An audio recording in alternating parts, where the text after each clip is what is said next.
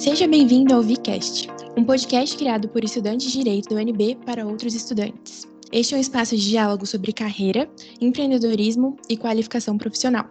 Eu sou a Fernanda. Eu sou a Luísa. E hoje a gente está com um convidado muito especial aqui, o Gabriel Anissang. E eu acho que você pode começar contando um pouquinho dele pra gente, Lu. O Gabriel é graduado em Direito pela UNB, pós-graduado em Direito Tributário pela PUC Minas, especializado em Gestão de Empresas Familiares pelo INSPER, diretor do Marco Zero, Liga de Empreendedorismo da UNB, no qual ficou de 2016 a 2017, fundador e presidente do Veredito Simulações Jurídicas, Pesquisa e Extensão, no qual ficou de 2013 a 2014, foi estagiário no Falcone Consultores de Resultado em 2017 é sócio do Anisang Advogados e sócio da Viti Contabilidade Consultiva e Gerencial. Tudo bem, Gabriel? Fala, pessoal. Tudo bom? Prazer estar aqui com vocês, Fernando Luiza. Acho que tem muita coisa pra gente falar que vai ser interessante aí. Com certeza. Eu acho que, que para começar, a pergunta não poderia ser diferente, né? É, para nós que somos do Vínculo, que participamos do nascimento desse projeto.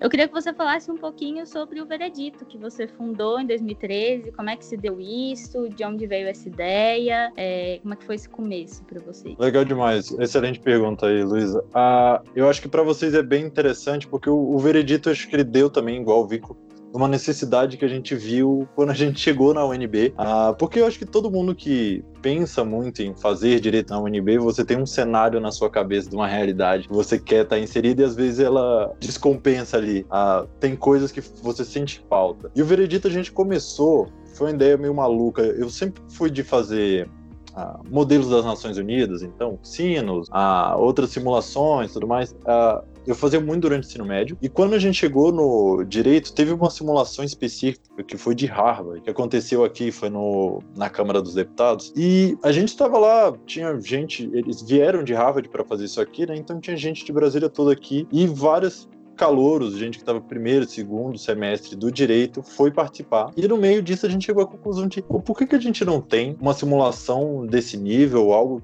legal como a gente tem em outros, até no ensino médio, entendeu? Por que, que não tem no direito que a gente vê uma necessidade tão grande de estar mais em contato com a prática, com simular essa situação que pode agregar muito pra gente? Então, foi nesse momento que a gente falou, pô, bora criar um projeto então. Então, juntou alguns malucos lá e a gente falou, vamos começar um projeto. E isso eu tava no final do primeiro semestre, eu acho. Foi bem no início mesmo do curso. E a gente começou a, a juntar, foi agregando visões. E no final, ah, eu fui presidente, né, na, no primeiro ciclo de gestão do Veredito, foi bem legal. Ah, então fui junto com a Raquel, com o Thiago, tudo mais. Então a gente conseguiu trazer coisas bem legais e colocar tanto uma parte que a gente queria muito da simulação e agregar uma parte muito grande que a gente queria de ele ser um projeto social em que a, a gente conseguiu colocar uma parte da gente lá e dar aulas de direito e cidadania para alunos de um colégio público em Sobradinho e eles participassem também da simulação. Então, foi muito legal toda essa experiência e eu acho muito legal porque o projeto continuou. Então, ah, esse é uma das coisas mais legais, mas eu acho que esse é um primeiro marco muito importante para mim dentro da, da faculdade e você cresce muito quando você está num projeto desse. Com certeza, eu acho que a gente do Vínculo consegue dizer muito assim sobre o quanto a gente cresceu e quanto a gente é grato por essa experiência, mas assim, ainda nessa linha de como surgiu e a gente não podia deixar de te perguntar, você participa de um podcast da VIT chamado Mercado de Quarentena. E como podcasters, eu acho que a gente tem muito essa questão, assim, com você também. Como surgiu essa ideia? E qual a importância que você acredita que essa plataforma tem, principalmente nesse período de isolamento social que a gente está agora? Ótimo. Eu acho, inclusive, incrível que vocês tenham esse podcast. Ah, eu acho que é fundamental a gente colocar o que a gente acredita para fora, porque muitas vezes a gente fica travado em redes sociais que, na verdade, a gente está passando quem a gente é e a gente não passa muito o mundo que a gente quer criar e a gente se perde nisso. E eu acho que o podcast ele é muito um, um espaço para isso. Pelo menos na VIT a gente viu muito isso de a gente não olhar no no empresariado, naquilo que a gente quer de futuro de quem faz negócios no Brasil, quem a gente realmente admira. Assim, a gente contava nos dedos, a gente vira e fala onde estão as, as referências. E se é isso que eu acredito, por que, que eu não falo para as outras pessoas o que eu acredito? E o podcast ele veio com essa ferramenta muito boa em que a gente consegue uh, destravar assuntos e falar nosso posicionamento, o que, que a gente acha, o que, que a gente acredita, que eu acho que é muito isso que vocês têm aqui com o vínculo, que é você vê uma necessidade, você vê que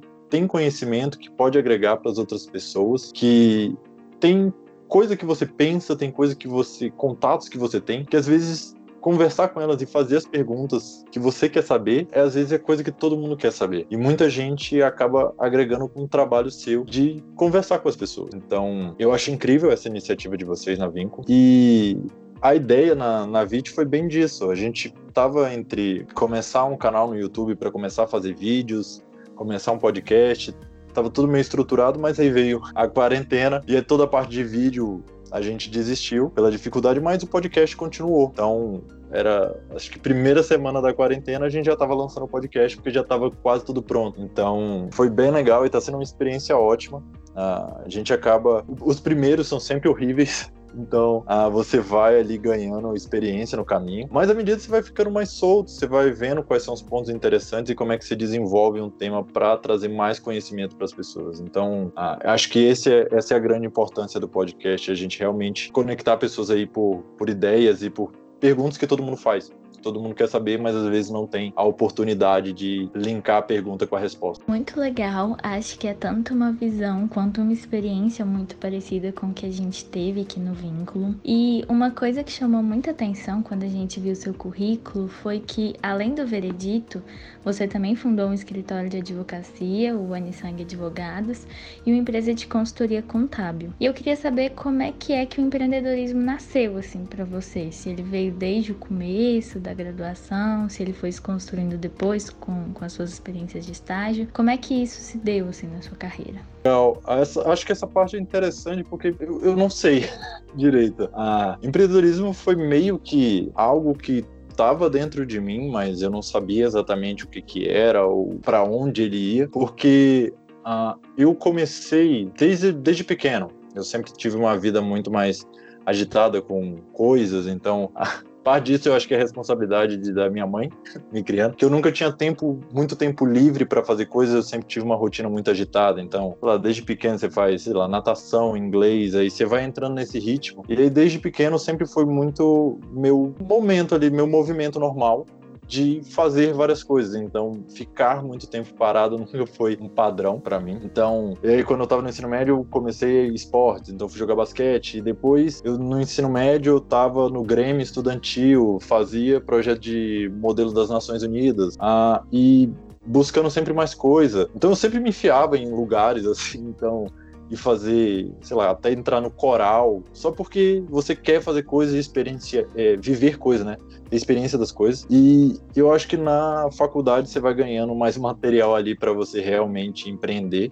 E você vai vendo que, na verdade, empreender, na verdade, é só um movimento, né? É uma coisa que vem de dentro ali que você quer fazer coisas, você quer fazer coisas acontecerem. Então, não tem um, um grande que, assim, de você ver que você é um empreendedor porque você vai fazer negócio para mim não foi isso, para mim foi mais uma coisa de eu quero fazer coisas acontecerem. Então, o que acarretou no veredito, e depois do veredito, ah, eu fui estagiar, e do estágio eu tava. A gente fundou, e eu fui diretor, um dos diretores do Marco Zero, que foi a Liga, a Liga de Empreendedorismo da UNB. Foi a primeira liga que a gente teve ali, fora muito da, da medicina, que a medicina é muito famosa por ter ligas. A gente começou essa liga com estudantes de várias, uh, vários cursos, então isso você vai. Sempre foi um movimento para mim, tá fazendo muita coisa e aprendendo muita coisa. Então a faculdade foi um momento em que eu fui tendo contato com muita coisa e e eu acho que tudo isso foi agregando para aquilo que seria empreender de verdade em negócios, mas para mim é, é, isso, é só você querer fazer mais coisas ou fazer diferente. E hoje eu comecei muito com o Anisang Advogados. Eu, assim que eu saí da faculdade, eu fui trabalhar como advogado associado no Machado Globo Advogado, começando a área lá de startups e investimento anjo, que é, na verdade, a área que eu mais mexia, porque na faculdade eu acabei me envolvendo muito com essa parte de startup. E minha monografia foi sobre contratos de investimentos em rodadas de startups, né? Como é que funciona a indústria de venture capital e os contratos dentro dela. Então, para mim, tava tudo naquele movimento. E eu fui para lá abrir a área aí desde o início. Então, é do um, um hustle muito grande de você já tava captando cliente ali, tentando captar, né?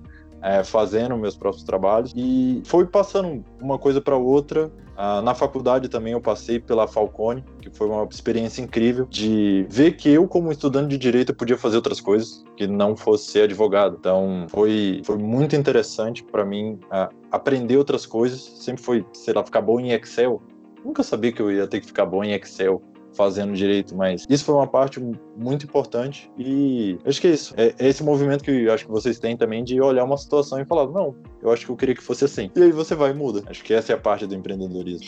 Gabriel, sensacional, de verdade, assim, acho muito legal isso que você trouxe, assim, de falar, ah, porque desde pequeno sempre foi uma coisa muito natural, fui sempre muito ocupado, então o empreendedorismo foi uma tendência, assim, desse meu movimento e tudo já. Eu, sinceramente, me identifico. Acho que muitos ouvintes também vão se identificar. Mas mesmo assim, eu acho que surge essa dúvida e até uma insegurança mesmo, assim, de ok, eu tenho essas ideias e esse inconformismo e eu penso que eu posso mudar tal e tal coisa.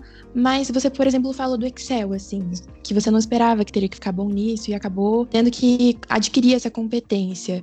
Por que, que você não sugere um pouquinho pra gente assim, de por onde começar a empreender? O que estudar? Não sei. Excelente pergunta Fernanda. Eu acho que não tem um, um lugar certo. Eu acho que é isso. Se você sente que tem esse movimento dentro de você de fazer as coisas diferentes do seu jeito, porque tem gente que empreende por diferentes motivos, né? Tem, tem até umas análises que as pessoas fazem que tem gente que tá lá pelo dinheiro mesmo, que o dinheiro é o que vai dar maior satisfação, tem gente que é por, pela liderança, por saber que tem o controle das coisas, tem gente que tá lá pela criatividade, pela liberdade que isso traz. E cê, acho que é um primeiro ponto é entender qual é a tua motivação. Por que, que você vê que isso é interessante para você? Porque dependendo dela, você pode ir para cada um dos caminhos. Então, e às vezes o direito é tá dentro disso, por exemplo. Né? Tem gente que realmente. E isso não é feio se você virar e falar, não, na verdade eu quero ser estupidamente rico. É, seja estupidamente rico. Eu acho que tá completamente dentro do que é você e você tá em paz com isso, você, é melhor você abraçar esse teu lado do que você negar ele e se frustrar no futuro,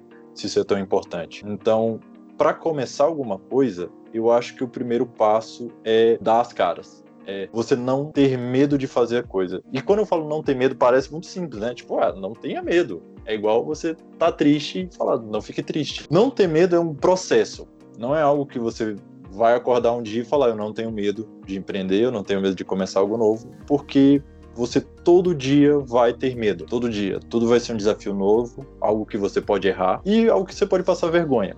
E acho que esse é o primeiro ponto. Você tem que começar a abraçar o lado de que você vai cometer vários erros. Não importa o que seja, não importa se você vai ser advogado, se você vai fazer concurso público, se você vai começar uma empresa de tênis, porque você gosta, na verdade, do teu lado criativo e você quer fazer design de tênis. Você vai errar e você vai começar de baixo. E começar de baixo dói muito, porque você não está à altura da competição você provavelmente vai ser pior. Você não vai ter tanto recurso, você não vai ter tanto conhecimento, você não vai ter tanto contato, você vai estar realmente você tá em último lugar da fila, entendeu?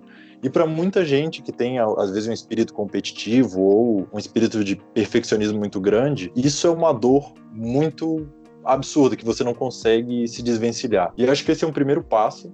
É mais do que o que estudar, é você começar a olhar para dentro e entender que isso vai acontecer. Se você realmente quer, esse é um caminho de risco. E o risco quer dizer que você vai ganhar, mas você também vai perder. E perder dói, e você tem que saber lidar com isso, porque às vezes você perde várias vezes no mesmo dia, várias vezes na mesma semana, mesmo mês, e assim, parece que tá tudo horrível. Mas é, faz parte. Então, para quem tá começando, eu acho que o primeiro passo é isso. Não tenha medo de ficar embaixo, de ser o pior de todo mundo, porque o importante para mim sempre foi a curva de aprendizado. Se você tem uma curva de aprendizado que você sente que ela tá cada vez mais íngreme, você tá no flow, você tá naquele momento de isso daqui vale a pena, você tá aprendendo mais coisas.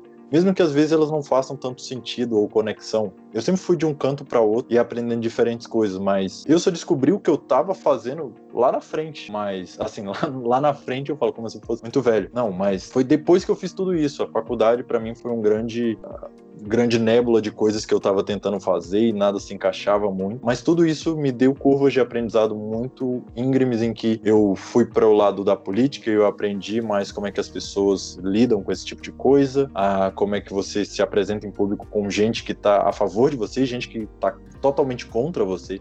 Você sabe lidar com essa pressão, tanto dia a dia quanto a, numa apresentação, ou você vai a, começar um projeto na faculdade, porque a faculdade é um momento muito seguro de você fazer esse tipo de coisa. Então, o segundo passo é o, aproveita a faculdade e faz algo, cria algo. Assim como vocês estão com, com vínculo, faz algo. Ah, começa um projeto que não vai te custar muito dinheiro e, na verdade, a principal ativo que você tem é você, é gente. Então, junta outros alunos que também não estão com muita coisa para fazer ali, porque e querem fazer outra coisa e vende o sonho. Vende que você quer fazer essa coisa, ou começa uma pequena empresa que não vai te trazer muita coisa, mesmo que não seja no direito, sei lá, vai para marketing digital, vai fazer qualquer coisa que você consiga pelo menos fazer. Ou um projeto social, ah, uma extensão, algo que vai te dar, colocar fora da tua zona de conforto e não vai te, se der ruim, não vai te dar um prejuízo absurdo e você vai sempre focar em aprender aquilo que está na tua frente imediatamente. Porque muitas vezes a gente fica perdido e acho que é um dos problemas da faculdade de Direito, que é que você aprende muitas coisas teóricas, muitas coisas que na verdade são práticas, mas elas são te apresentadas como teoria e elas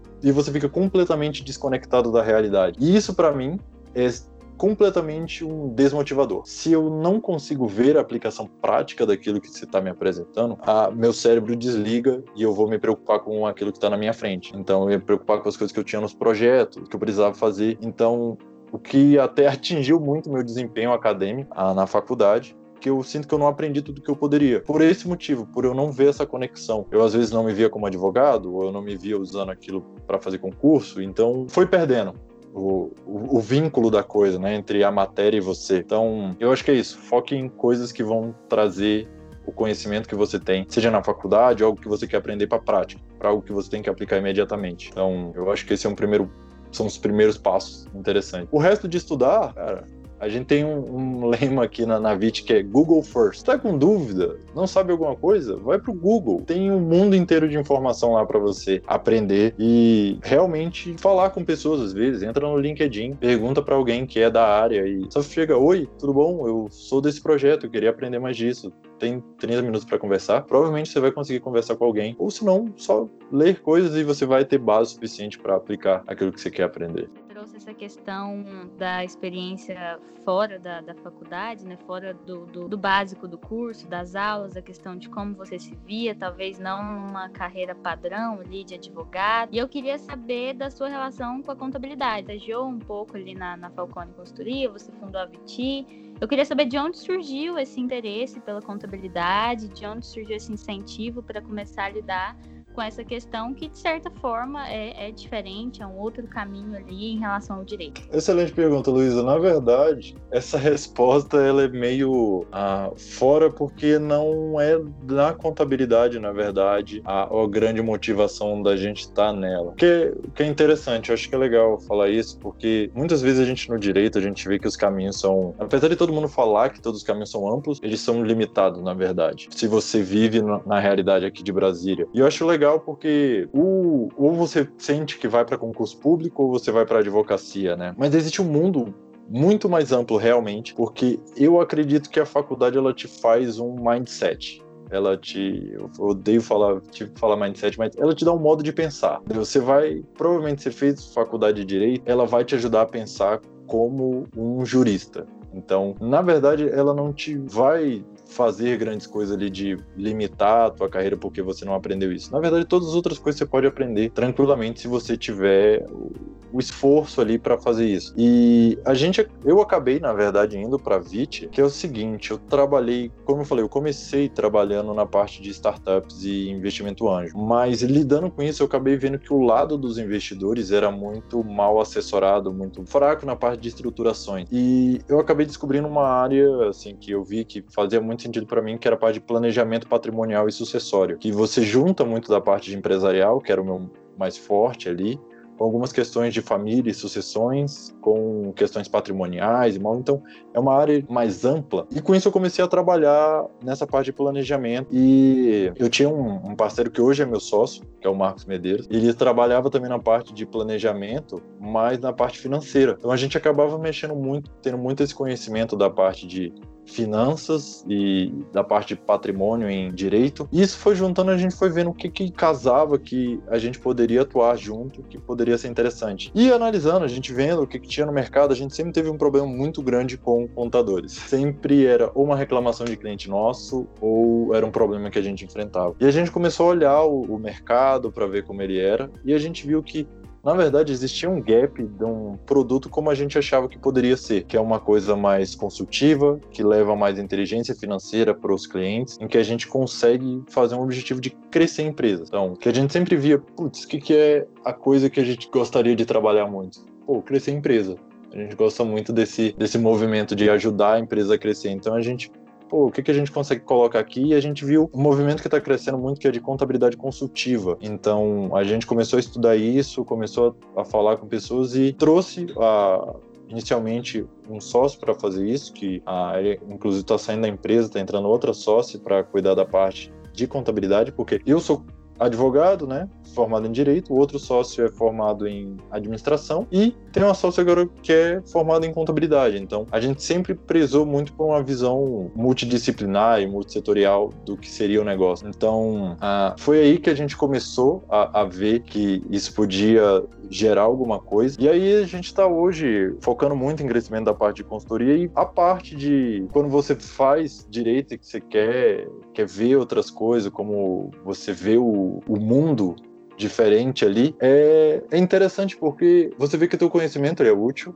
mas você sempre precisa aprender mais coisas. Então, hoje eu cuido muito da parte de gestão, então eu tive que aprender muito. Então, na Falcone, a Falcone ela é é uma empresa de consultoria de resultados. Então, eles são muito gestão de rotina, a consultoria financeira. Então, são projetos que são. A maioria das pessoas que trabalham lá são engenheiros. Então, eu, eu entrei junto com o, o outro amigo meu, que era meu. Acho que ele era um semestre acima só. A gente entrou nessa turma na Falcone e era duas pessoas que faziam direito no mundo de pessoas que faziam engenharia. Então, é outro jeito de pensar mesmo. E, e foi daí que a gente foi pegando esse gosto que eu fui vendo, cara, isso daqui é muito mais legal do que, do que eu acho de ficar mexendo só em direito. Mas foi muito interessante porque eu fui vendo que, pô, eu consigo aprender realmente outras coisas. Não é porque eu fiz direito que, ah, eu tô limitado a só ficar analisando lei e ver fazer processo. Principalmente hoje que o direito está crescendo cada vez mais na parte de consultoria. Então, a gente tem advogados que mexem só com a parte consultiva. E a parte consultiva, o principal ponto é você saber bastante direito, mas você saber bastante outra área de conhecimento que você consegue agregar ao seu direito nela. Então é aquilo que a gente chama sempre de você começar a ter uma formação em T, você tem um ponto que você é verticalmente muito profundo, mas você é horizontalmente Tipo, você tem conhecimento horizontal em várias outras áreas. E isso vai te dando um,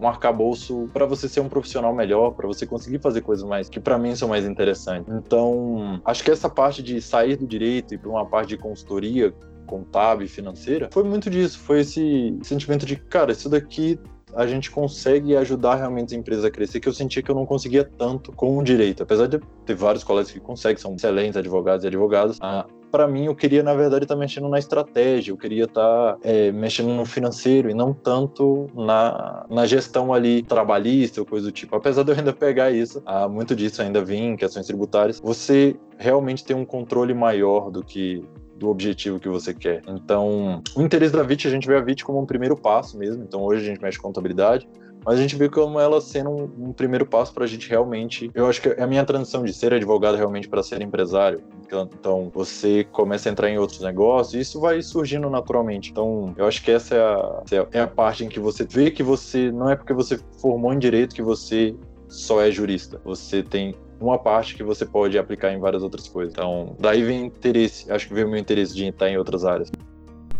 Nossa, realmente, dá pra ficar falando horas sobre essa resposta, mas o que particularmente me chamou a atenção é a questão que você levantou sobre a forma como a faculdade te dá um pouco uma forma de pensar. E eu acho que, inclusive, essa pergunta vai acalmar, quem sabe, o coração dos nossos ouvintes que não se sentem tão confortáveis com essas carreiras mais tradicionais ou comuns que a gente lembra quando a gente pensa no direito. Eu acho que é natural que a gente observe no curso alunos que não se identificam tanto com essas atuações como, sei lá, concurso público ou advocacia, por exemplo. Você se via como um desses alunos e já aproveitando o gancho para trazer uma segunda pergunta, que dicas que você daria para esses alunos que estão tentando fugir um pouquinho desse escopo pré-definido, entre muitas aspas, de atuação que normalmente se espera de um estudante de direito? Excelente pergunta. Uh, eu acho que esses tópicos são bons porque a gente pode ficar falando várias coisas e eu tô tentando até reduzir o tanto que eu falo para a gente não ficar só contando história aqui. Mas isso é, é bom uh, ah, para você ver um primeiro passo. É o seguinte: sai do direito, vai fazer outra coisa. Eu acho que a primeira coisa que eu faria, porque você é colocado no direito, normalmente, se você fez a, a trilha normal de entrada acadêmica, né? Você entrou muito cedo. Eu entrei com 17 anos no direito. O que eu sabia que eu queria fazer direito? Eu não sabia nada, entendeu? Eu fazia muita simulação da ONU, achava que eu sabia falar bem e que eu tinha um, uma um potencial melhor em humanas e, pô, obviamente, direito, né? Mas esse é um pensamento completamente limitado, em que o mundo hoje é muito mais amplo. Então, a você, pra, primeiro ponto, para você ver que você foge dessa pré-definição de ser advogado, de fazer concurso público, ótimo, assim, você vai gerar algumas frustrações para seus pais, mas tudo bem, eles vão saber lidar com isso. Faz o seguinte, vai fazer outra coisa diametralmente oposta. Vai mexer com algo que você fala, pois isso daqui, se eu soubesse, se meu futuro fosse esse, eu acho que eu ficaria ok ficaria bem. E não pensa no resultado, porque não só o resultado, né? Porque muitas vezes a gente fala, pô, eu queria ser rico, e se eu fosse rico, estaria tudo bem. Não, mas pensa no como seria o seu dia a dia. Por exemplo, se você fosse um artista plástico, como seria o seu dia a dia de artista plástico? E isso te traria felicidade? Então, pensa sempre no processo, porque você nunca vai chegar no topo de uma vez. Você tem que aguentar o processo. É igual ser um advogado de sucesso. Você vai ser um advogado júnior primeiro. E aí, do advogado júnior, você vai galgando, e aí você vai virar um, pleno, um sênior, não sei o quê. Esse caminho dentro de uma, uma grande empresa de advocacia é o que você se sente mais feliz? Não. Beleza. É começar o seu escritório? Pensa no dia a dia. Você vai estar lá embaixo, provavelmente você não tem muitos clientes e tudo mais. Esse, se você não vem de família jurídica tudo, e isso tudo, tem gente que vem que já, já tem um, uma, certa, uma posição, uh, certa ali, vantagem ali de começar essa carreira jurídica, você vai estar embaixo. Isso vai vai estar que é melhor para você, não ter uma sala tão legal, você não saber se você vai ter salário no mês que vem, porque você não fechou clientes. Então, eu acho que essa parte de você se ver no processo. E aí, se você se viu no processo, você vira e fala: beleza, eu acho que se isso daqui fosse a minha rotina, se fosse meu dia a dia, se as vitórias que eu tivesse fossem essas, eu seria muito feliz. Vai fazer uma coisa, vai fazer alguma coisa nessa área. Tipo, agora, aproveita, você tá em quarentena, se você não tá em luto por alguém ou se você não tá, sei lá, passando mal, cara, aproveita e vai pra internet, vai jogar no Google, pesquisa alguma coisa que seria interessante de você viver, porque esse vai ser o seu dia a dia. Então, procura. Você quer, na verdade, ser artista, vai ver o que, que você pode ser. Ou você sabe que você gosta ainda do direito, mas tem alguma área ali que você quer mexer mais, você gosta mais de meio ambiente. Tem a Paloma, ela foi caloura minha, eu acho. Hoje ela é representante de ONG, fala na ONU e tudo mais. Então, o negócio dela era meio ambiente e ela viu que isso era importante para ela. Eu acho que você tem que fazer esse mesmo movimento e se permitir ir no movimento, sem grandes pretensões. Só vai experienciar como é aquilo ali. Então, você acha, na verdade, salvar o o oceano do plástico é, é, algo que é interessante. Vai ver como é que fica a questão do direito ligado a questões marítimas e tudo mais, e meio ambiente, ou foge completamente do direito, vai fazer outra coisa, realmente marketing, lá vai aprender a vender, vai aprender a operar na bolsa, qualquer coisa que seja perto daquilo que você está ah, querendo fazer, porque um, ou você vai descobrir que na verdade aquilo ali não é para você, e a melhor coisa é descobre isso rápido você não ficar frustrado ali, tipo, será que eu devia ter feito aquilo ali? Na verdade eu tô no curso errado. Descobre isso rápido. Vai lá e testa várias coisas. Então, eu, eu acho que eu, eu sou até redundante nesse podcast, mas vai viver outras coisas, vai fazer outras coisas que eu acho que esse é a principal coisa que você pode fazer na faculdade, porque o risco é muito baixo se você fazer qualquer coisa e aprender. Então, só vai para aquilo que você quer e aprende. Se não for, ótimo. Testa outra coisa. E fica nesse processo aí para sempre. Mais uma vez, excelente. Parece que é tudo que eu sei falar aqui, né? Muito válido você trazer isso de, ah, não deu certo, tenta de novo, quem sabe uma hora vai. No mínimo, o que vai sair daí é um aprendizado. Enfim, mas o que eu queria te perguntar agora é sobre a sua formação no direito. Você acredita que ela te trouxe algum diferencial no mercado de trabalho? Porque você mencionou que você tem um sócio que é formado em administração e outro em contabilidade. E caso você acredite que sim, em que pontos ela foi valiosa para a empresa e para você mesmo enquanto profissional? Ótimo. Eu acho que isso é importante porque muita gente se forma no direito e fica frustrada. Eu acho é bom falar isso. Vocês estão no início do curso, provavelmente, então é o que acontece. Muita gente se forma e ela tá frustrada porque ela não se encontrou no curso. E agora ela tem um diploma que ela não vê muito sentido. O meu caso foi meio assim, não tanto porque eu já saí, já fui tentar advogar e tudo mais, mas eu fui aprendendo que eu não sou advogado, mas ah, se com certeza toda a base que o direito me deu, ele é muito importante pelo modo que eu penso, porque eu realmente sinto que eu penso como jurista e todo mundo que se forma pensa como jurista e quando você vai discutir com outra pessoa de outra formação, ela pensa do jeito da formação dela, que é aquilo ali que vai sendo mais martelado, que é mais um processo de pensamento do que realmente o conteúdo. Porque o conteúdo você vai agregando. E o direito é muito bom porque ele agrega muita coisa básica da vida que as pessoas ficam muito distantes se elas têm outra formação. Então, mesmo você você vai começar um negócio, você quer empreender, você vai aprender um pouco mais de empresarial, você vai aprender um pouco de trabalhista, você vai aprender sobre como funciona a legislação para você fazer alguma coisa em comércio, entendeu? Para você até questão tributária. Então, ele te dá uma base de como a realidade é montada, que é muito interessante para você fazer negócios e começar qualquer coisa ou ah, qualquer coisa que você for para a vida. Então, mesmo você vá lá para fora, sei lá, você decidiu que o Brasil não é para você, você e você vai para outro lugar. Eu acho que ainda assim, o modo de pensar, de você entender como funciona a legislação, como funciona a jurisdição, é muito importante para você conseguir entender a realidade, como que as coisas se conectam ali dentro. Então, com certeza foi valioso. Deveria ter feito outro curso? Eu acho que eu deveria ter feito outro curso, porque eu acho que eu percebi no quarto semestre que eu não deveria estar tanto no direito. Mas, terminando o curso, eu acho que foi bem valioso para você uh, agregar tudo que você tem. Então, com certeza acho que ajuda bastante no que tudo que a gente vai fazer daqui para frente. É, acho que, que deu para quem se identifica com o seu cara tomar um pouco, quem não se identifica pensar nessas possibilidades. Um compartilhamento de experiência muito incrível. Infelizmente, por questão de tempo, a gente tem que ir caminhando para o final. E para concluir, eu queria primeiro te agradecer e segundo, seguindo a tradição do VCast, te pedir uma indicação cultural, um livro, uma obra de arte, enfim, o que você achar interessante passar, para inspirar realmente os estudantes e, e, dar essa dica, mais essa dica aí. Perfeito, Luiz. Eu queria muito agradecer vocês pelo convite, a Fernanda, a Luiz. Acho que foi muito legal esse papo. Eu falei até demais do que eu queria.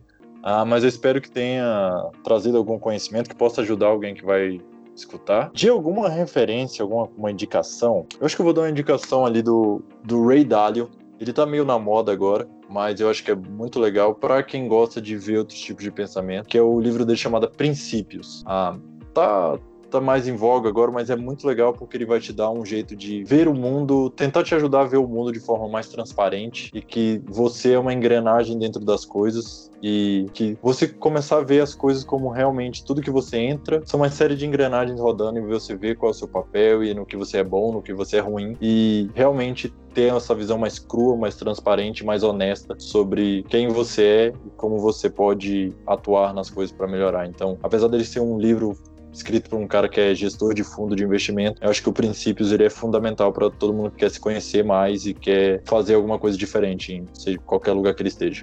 Gabriel, muito obrigado. Eu adorei sua indicação. Eu particularmente gosto muito desse livro.